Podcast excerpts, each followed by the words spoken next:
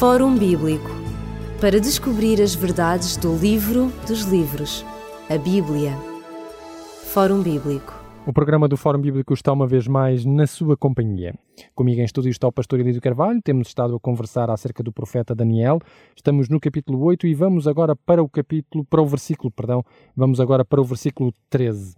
Pastor Elídio Carvalho, neste versículo 13 vai surgir uma pergunta, uma pergunta que tem a ver com as ações desta ponta pequena que eh, se levantou eh, até ao lugar do príncipe do exército celestial, ou seja, até Jesus Cristo, e que tinha lançado a verdade por terra. O que é, com que é que, que pergunta é que é feita então neste capítulo 8 e neste versículo 13 e qual é a sua interpretação? Portanto, o versículo 13 diz, eh, capítulo 8 de Daniel, no verso 13, diz assim: Depois ouvi um santo que falava, e disse outro santo, àquele que falava, até quando durará a visão do contínuo da transgressão assoladora, para que seja entregue o santuário e o exército a fim de serem pisados. E verso 14, e ele me disse, até 2.300 tardes e manhãs, e o santuário será uh, purificado. Vamos aqui precisar uma coisa. Esta pergunta faz referência à duração ou faz referência logo diretamente ao final?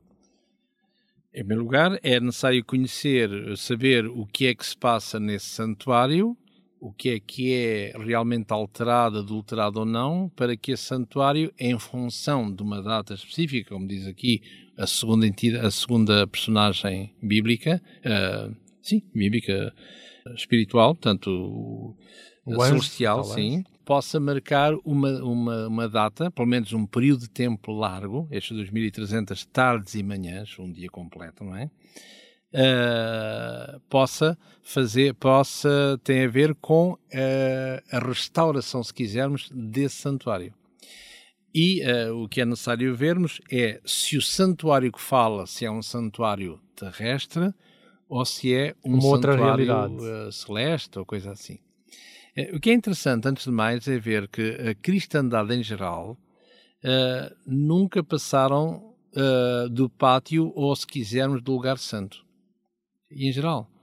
Porque Jesus morreu, muito bem, uh, há uma nova dispensação, assim parece, e não passa disso. Não há mais. Eh, pronto, somos salvos pela fé, rigor, e, e, e, não sabemos se, se somos porque é que somos, se há algum, eventualmente, algum, previamente, algum juízo ou não, porque Jesus, para vir, e isso é consenso comum de qualquer cristandade, Jesus, quando vier, diz que dará o galardão. Cada um segundo a sua obra. Àquele e àquele, positivo ou negativo.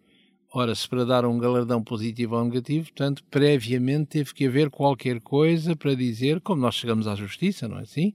Se tivermos um processo contra nós, a sentença não se faz sem que previamente chegue a conclusões, não é? E então, sim, lavra-se a, a, sentença. Ora, quando Jesus vier, eh, portanto, e esse faz parte do credo Niceia, já lavrado em 325 da nossa era, onde Jesus há de vir julgar os vivos e os mortos. Portanto, é que há, uma, há um prémio, ou o antiprémio, para todo aquele que o merecer, quer seja um, quer seja outro. É assim? Ora, uh, aqui uh, fala, voltando ao verso 13, não é assim? Em que este exército lhe será entregue do contínuo e das transgressões, uh, tem a verdade, portanto, todos estes elementos que são, que compõem toda este, esta panóplia deste contexto, portanto, o santo fala um com o outro, e a pergunta é, até quando? Até quando as agressões ao santuário e a todas as atividades que dizem respeito ao santuário, ou seja, aqueles que lidam com a verdade, que é o templo, é assim? E aqueles que, que o oficiam, tanto os sacerdotes, até quando as agressões não, não se uh, continuarão contra esse santuário. É por isso é preciso que, uh, já vimos que é tudo aquilo que é contra Deus, não é assim? Eh, já vimos também, uh, grosso modo, portanto, o que este poder irá fazer para instaurar a sua doutrina aparentemente com capa religiosa ou bíblica ou cristã. E uh, vemos também que tudo se faz, tem a ver, aliás, o ponto de referência é o santuário. Ora, esse santuário, onde é que ele está? Era o santuário de Israel no tempo, de, no tempo dos patriarcas?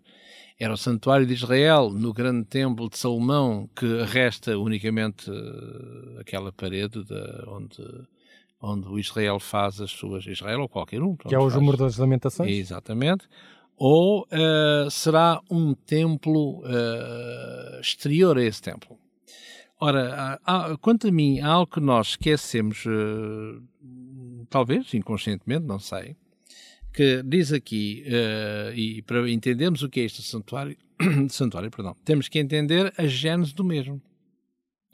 Ora, quando, quando, quando o povo jornadeava, quando saiu do Egito para a possível terra de Canaã, é? passando todos aqueles problemas até lá chegar, que a Bíblia descreve, no capítulo 25 do Êxodo, no verso 8, encontramos aqui a forma de Deus ao dizer que farmeis um tabernáculo e eu habitarei no vosso meio. Que curiosamente é a mesma formulação que nós iremos encontrar no Novo Testamento, quando no preâmbulo de, de, do Evangelho de João, uh, no capítulo 1, e não se, não se, creio que no verso para aí 12 ou 14, eu vou ler para não estar a falar de cor, João no capítulo 1 e no verso, no verso 14, exatamente, diz aqui: E o Verbo se fez carne e o Verbo habitou entre nós. E este termo do, do passado, este Shakan, esta, esta casa que vai, que vai ser construída, ou vai ser no passado, este tabernáculo, vai ser o mesmo que aplicado, uma, como se fosse uma nova dispensação, como se, não é? Na pessoa, na pessoa de Jesus. Habitou entre nós e vimos a glória do Pai. Ora, uh, voltando ao Antigo Testamento, diz aqui: far-me um santuário e habiterei no vosso meio. Ora, mas para fazer um santuário, alguém teve que o inventar.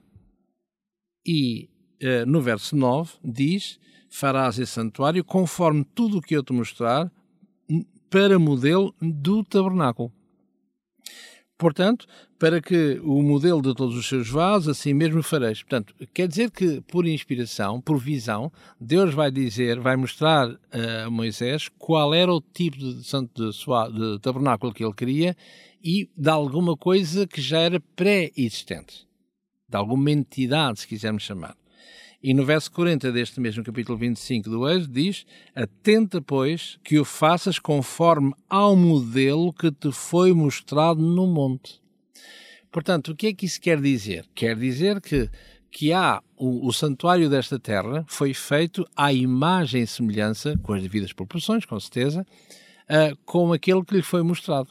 Não deve ser por acaso quando o autor da carta aos Hebreus, no capítulo 8 e no verso 1 e 2, diz assim: Ora, a suma de tudo o que se tem dito é que temos um sumo sacerdote tal que está sentado nos céus, à destra do trono da majestade, ministro de um santuário, ou seja, do verdadeiro tabernáculo, o qual o Senhor fundou e não uh, o homem. Ora, isto tem a ver com, com o quê? Tem a ver com, com aquilo, se quisermos, uma, uma simples conotação com, aquela, com aquilo que nós uh, já falámos aqui uh, no, no, passado, portanto, acerca de Daniel no capítulo 2, naquela estátua que há um monte onde é tirada uma, vem alguns uma, uma pedra. E, curiosamente, aqui, um pouco a seguir, no capítulo 9, no verso 11, mas vindo Cristo, o sumo sacerdote dos bens futuros, por um maior e maior perfeito tabernáculo, não feito por mãos, isto é, que não é uh, desta, desta criação. Reparem que aquela pedra que foi lançada do monte, que saiu do monte, também foi cortada sem mãos. Sem achas de mão, exatamente. Ou seja, portanto, ou seja, quer dizer que não é desta criação. E aqui, uh, este, e essa pedra é tirada de algum, de algum sítio, não é assim? Uh, e também aqui em particular este que não é feito de, desta, desta, desta, desta criação, portanto é alguma coisa que está que é sublime, que, é, que está nos céus. Portanto, quando acaba o santuário do céu, uh, perdão, de, desta terra, deve funcionar, se ele está no céu por alguma coisa é, deve funcionar, uh, o, o céu tem que funcionar em algum, algum contexto não é assim? Se ele existe é para funcionar. Não é? Nesta Terra funciona à imagem e semelhança do que está em cima, não é assim? Quando acaba o que está em baixo, então funcionará certamente o que está em cima. Isto, acabando um, começa o outro. Ora, justamente, o Daniel tinha acabado. Não é? Quando Daniel tem esta visão, o santuário, neste caso já não era um santuário, era um templo, tinha sido destruído por Nabucodonosor. Logo, a realidade à qual eh, Daniel faz alusão não pode, de forma alguma, ser o Templo de Jerusalém. Exatamente, nem depois uh, contemporâneo de Jesus. Porque quando Jesus é morre, se nos lembramos bem, é dito, quando, Deus, quando Jesus diz está terminado, não é assim? É dito que o véu do templo que, que separava o Santo do Santíssimo se rasgou em dois. Se rasgou em dois. O que é interessante vermos aí, aqui há um pequeno pormenor, é que uh, na cabalística uh, Satã, há, uh, há Satã que, que, tem um, um, número. E esse número curiosamente curiosamente isto, é, isto são aquelas pequenas curiosidades de, do mundo rabínico não é assim? Que são que são interessantes não é? Em que em que o número da cabalística ele vale curiosamente 364 Ora, e, e, e, alguns rabinos acham, vão de, como eles são experts nessa matéria, não é assim? Perdem-se nesses, nesses meandros, o que é interessante, repito, as conclusões são engraçadas, não é? E vale o que vale, não é?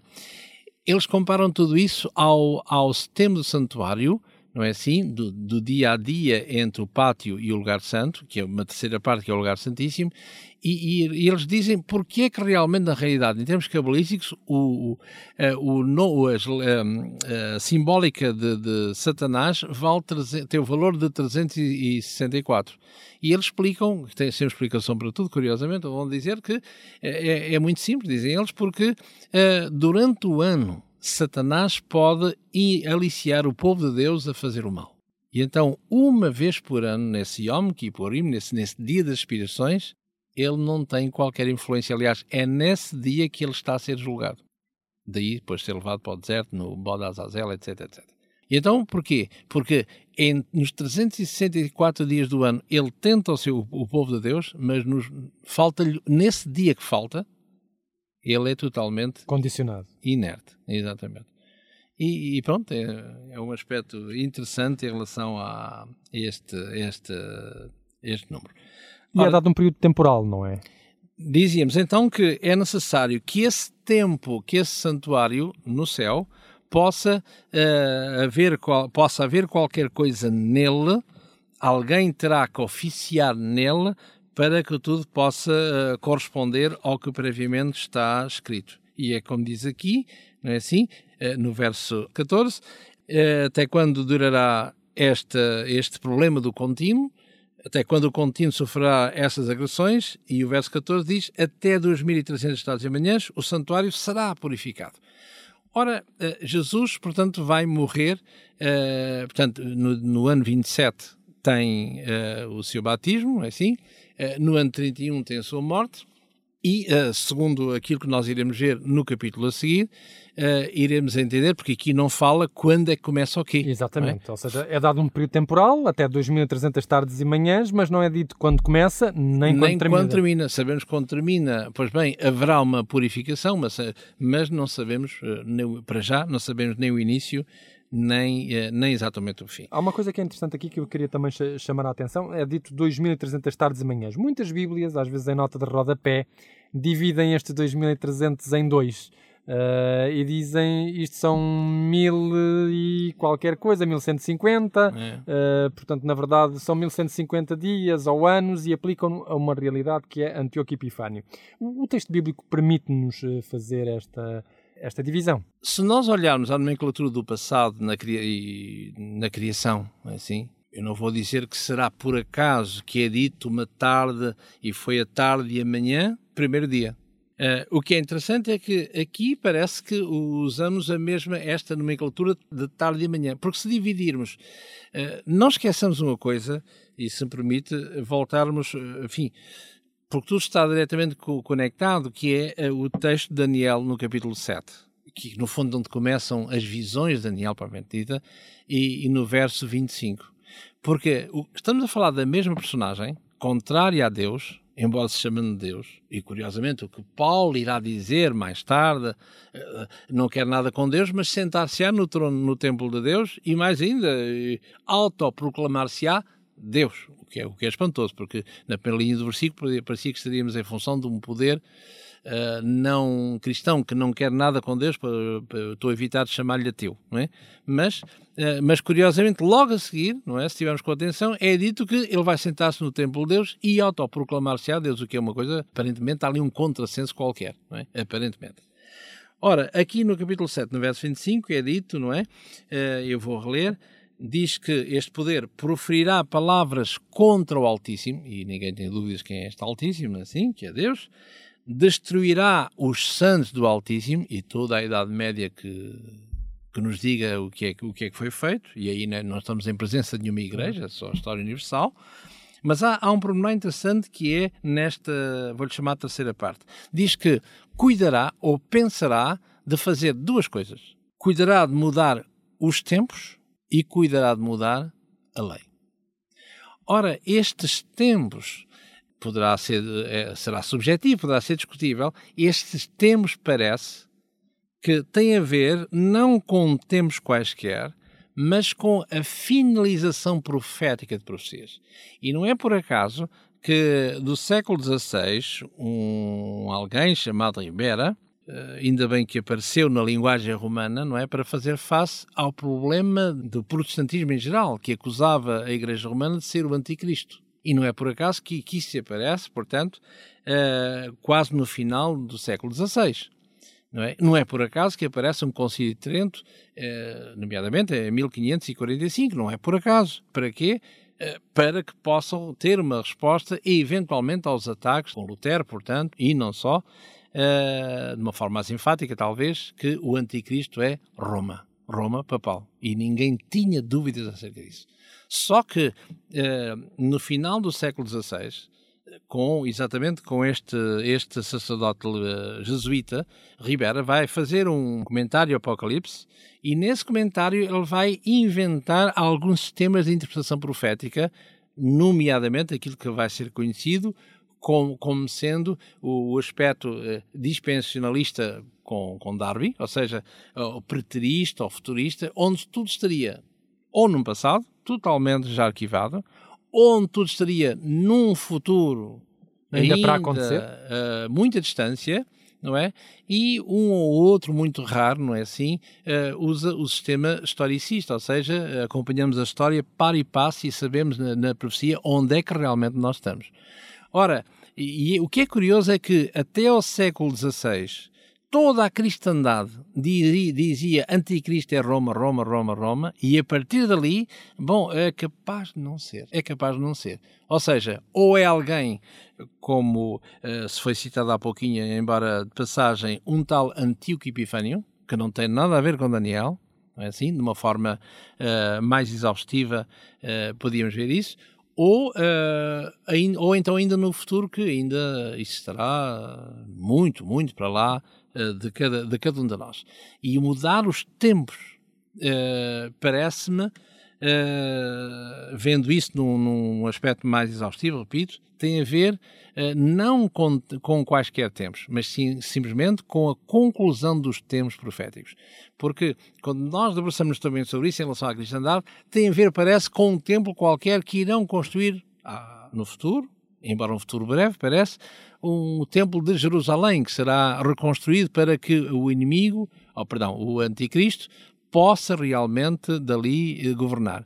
Atenção que o anticristo, eh, a palavra pode ser induzir-nos a erro. Anticristo não significa anti contra, mas anti aquele que se coloca em lugar de, em vez de. Ora, e, e é isso que aqui diz, eh, segundo a nossa interpretação, ou pelo menos parece-me, que este destruir cuidará, cuidará de mudar os tempos, é a terminação profética, que tem a ver, curiosamente, com esta questão, ou seja, se dividirmos isso em em, em dois, portanto, em é... dois, uh, portanto, dará uh, um tempo que não tem nada a ver com com aquilo que está com aquilo que está com aquilo que Daniel quer quer dizer, não é assim? E, e tanto é que aparecem personagens do, do tipo de Antíoco IV Epifânio, aparece, aparece um, o Messias como sendo Onias III, um sacerdote que vai ser uh, deposto e assassinado por este Antíoco IV Epifânio. Uh, portanto, para quê? A ideia é fazer ver com que Jesus está totalmente banido da história. É assim? E atenção que Daniel 7,25 fala que este poder cuidaria em mudar os tempos. E também outra, outra prerrogativa, e a lei. E a lei. Nós continuaremos a falar deste tempo, deste período de 2300 tardes e manhãs, no próximo programa e nos próximos programas. Por isso, fique atento àquilo que o Fórum Bíblico lhe poderá vir a trazer. Nós voltaremos a estar consigo no próximo programa. Despedimos-nos com amizade, desejando a cada um as melhores bênçãos de Deus na sua vida. Até ao próximo programa, se Deus quiser. Fórum Bíblico para descobrir as verdades do livro dos livros, a Bíblia. Fórum Bíblico